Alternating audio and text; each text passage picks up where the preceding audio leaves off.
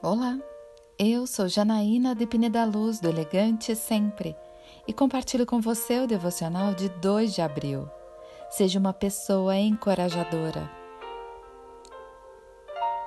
Também lhes contei como Deus tinha sido bondoso comigo e o que o rei tinha me dito.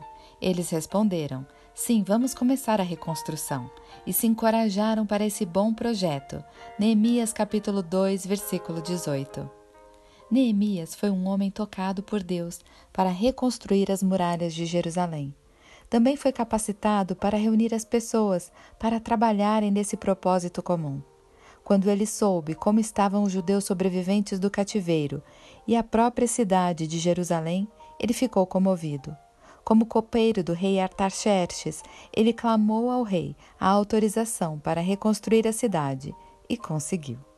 Quando vejo a história de Neemias, Noto que ele não era um homem preparado para a liderança, muito menos para uma obra gigantesca como a reconstrução de Jerusalém.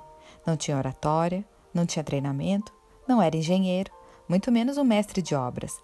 Ele era apenas um copeiro. Mas com as duas características das pessoas usadas por Deus. Ele era servo e tinha um coração quebrantado.